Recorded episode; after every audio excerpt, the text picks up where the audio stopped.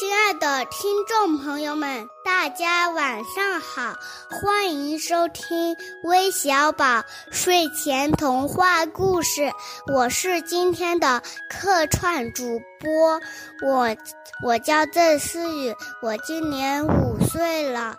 今天给大家带来的睡前故事，名字叫《小黄猫和小花猫》。一天，小黄猫和小花猫去帮助白猫叔叔钓鱼。他们在小河边钓了一整天，钓了十几条鱼。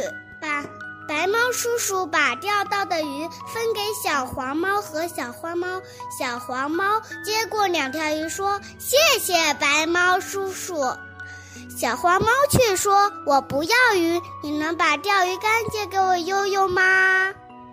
于是，小黄猫和小花猫各自拿着鱼和钓鱼竿回家了。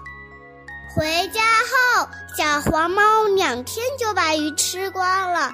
小花猫拿着钓鱼竿，来到小河边开始钓鱼。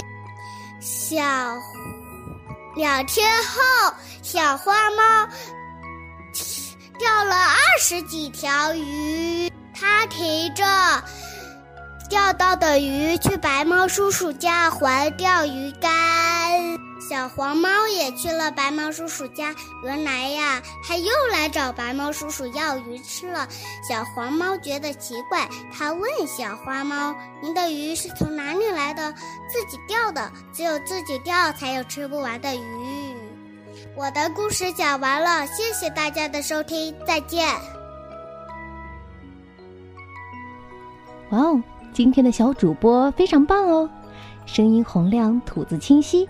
如果情感表达的更加的细腻的话，会更加的完美。